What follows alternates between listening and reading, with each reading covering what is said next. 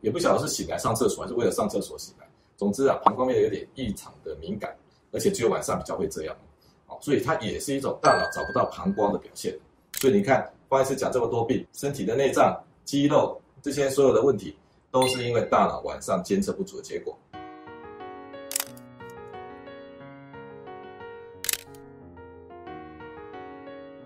比如说啊，到了晚上，有一种有人一直去上厕所，上了五六次啊，那你就可以分为两种，一种是那每次去上厕所的尿量都蛮多的，那这种病就是我之前讲夜间要分泌出来抗利尿，就是让不要制造太多小便，这种东西不够了，老人家常常会有这种现象。另外一种是啊，同样是上五六次厕所，那每次都只有一点点，也不晓得是醒来上厕所还是为了上厕所醒来。总之啊，膀胱变得有点异常的敏感，而且只有晚上比较会这样。哦所以它也是一种大脑找不到膀胱的表现，你也可以讲是膀胱不宁症候群。那有时候也会找不到那个胃的喷门，你知道我们胃哈，就好像那个盐酸的袋子一样，里面是很酸的，那 pH 值都到二的，比那个厕所里面洗马桶的盐酸还要酸。这么酸的东西，你把它包起来，上面有一个一个入口叫喷门，这喷门平常要一点张力的把它关紧，只有吃食物的时候它才要开一下。可是喷门的张力谁去负责呢？白天的时候，你脑袋呢监视身体，监视的满满。到了晚上啊，同样的问题，它的监视能力不足啊，然后它就怎么样？它就松了，松了之后胃酸跑出来啊，整个晚上呢跑到你的食道，跑到你的喉咙，都会让你很不舒服啊。所以有一种病啊，只有在夜间发生的胃酸逆流，那就很奇怪啊。胃酸逆流如果喷门坏掉。为什么只挑晚上来呢？白天不会胃酸逆流，那就是因为晚上监测你的喷门能力降低，所以是夜间的胃酸逆流。那睡眠呼吸阻碍，从打呼到睡眠停止，那原因是什么呢？因为我们喉咙舌根啊，也要监测它的张力，到睡觉的时候这个张力也不监测了，它就松掉了，松掉就往后掉啊，它就堵住你的喉咙，堵住一部分呢，它就出现打呼的声音。啊如果堵住更多呢，直接挡住。你就看到它好像窒息溺水一样，那过了十几二十秒钟，他才突然大喘一口气。这都是大脑在睡觉的时候监测不良的表现。还有一种晚上会抽动、抽筋啊。你大脑如果不太监测我们身体的肌肉啊，像脚啊，它就会自己抖一下、抖一下。有一种就是夜间脚抽筋啊。为什么只有晚上才抽筋呢？其实不是那些电解质的问题，白天都不会抽筋。晚上呢，一个转身，一个抬脚就抽筋了。为什么呢？因为我们肌肉的使用呢，必须要控制它的力道。平常啊，时时刻刻在监测它，你要使用多少力气都经过监测的。就晚上你不监测了，你稍微抬一个脚，转个身，你肌肉使用过度啊，好像那个车子踩油门哦，你一下子就全踩了，就车子就冲出去了，就抽筋了。这都是监测不足的现象。比如说我在讲那个小孩子啊。有些人会磨牙，到长大还在磨牙。那磨牙是什么病？磨牙也是因为啊，你晚上啊，你的大脑也找不到你的颞顎关节，那不晓得牙齿在哪里啊，所以它就会动一动，动一动，动一动，来增加它的本体感觉。还有一些奇怪的病，比如说叫做鬼压床啊，或者是好像那种讲梦话啊，这些都是大脑睡觉的时候，大脑的这些感觉的这些连结啊异常。所以你看。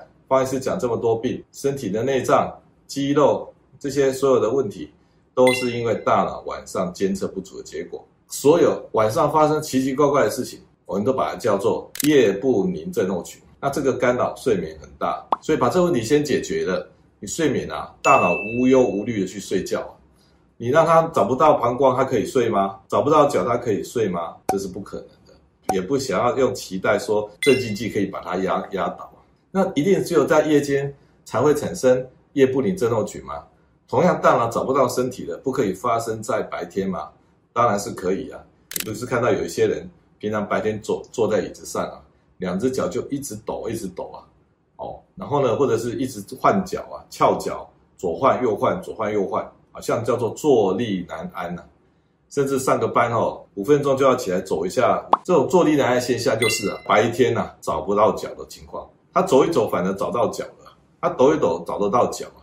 所以呢，这种一直抖脚的，一直要翘脚的，一直要起来走的，他可能白天的多巴胺呢，在休息的时候也是不够用的，因为它是低档的。黄医师不是说多巴胺不够吗？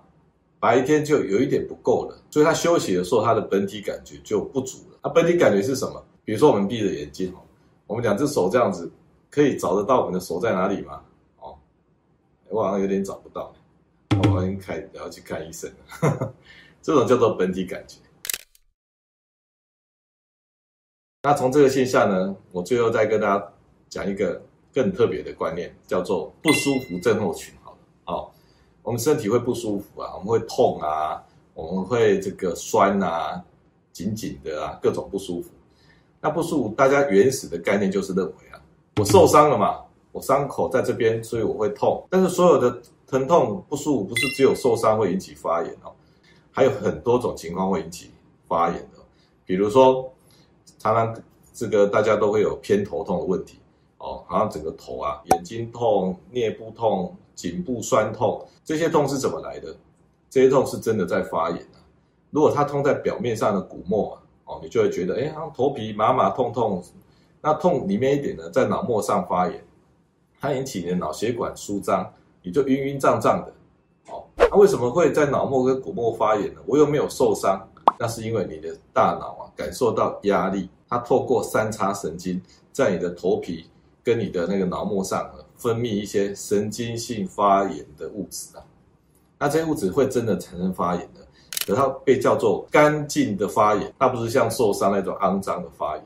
哦，啊，这就是是要告诉你说，哎，我有压力的，我有压力的，所以你如果脑袋莫名其妙偏头痛啊，脖子紧痛啊，哦，或手脚麻麻痛痛的啊。它可以是神经阻断、主动的分泌那些神经性发炎物质，它的目的是什么？它就在处罚你啊，因为你这个大主人，这个主人啊，不听脑袋的话，脑袋明明觉得它撑不住了，你还啊想要那个逞强啊，好，这叫神经性发炎。那除了这两种有发炎为底子以外，难道就还没有别的痛吗？有没有更多看不到的痛呢？有的，我们把它叫做。敏感痛，一个人痛久了以后哦，像你受伤发炎流到脚踝的，你可能啊，经过半年啊，你的脚踝都还是觉得怪怪的。为什么会觉得怪怪的呢？因为哦，你痛久以后，我们的中枢神经啊，已经变得敏感了，它那些疼痛神经的连结呢，全部都增加了。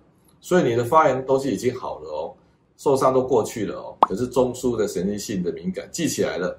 所以叫做敏感痛，敏感痛因人而异啊。我让有人那种比较秀腿哈，一痛痛好几年的，而且越来越痛的，这时候就不是吃消炎止痛药，就要吃减少敏感的药。那最后这些东西都有迹可循啊，从发炎到变敏感，这大家都可以理解。有一种痛就是我今天方医师讲的，我把它叫做休息痛啊。你说阿嬷哈，比如说她膝关节不好，膝关节不好走路就有负担嘛，她走两步走几步她就痛了。这叫做发炎痛或敏感痛，是 OK 的。那照理来讲，坐着不动应该不痛了吧？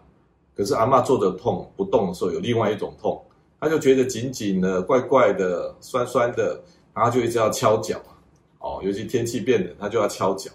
这种休息痛哦，跟那个走路一动会痛的哦，刚好是相反的。那阿嬷是可以同时两种痛都有的哦。哦，它可以变敏感的敏感痛，它也可以是休息痛。哦。所以今天从这个大脑找不到身体啊，方医师就衍生出腿不灵症候群、夜不灵症候群，还有一个休息痛的概念。希望这一集大家有收获，谢谢。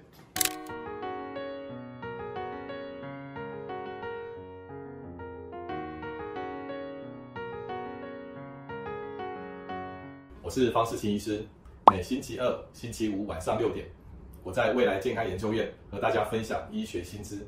欢迎追踪、订阅、开启小铃铛，并在留言区分享你对今天节目的想法或建议。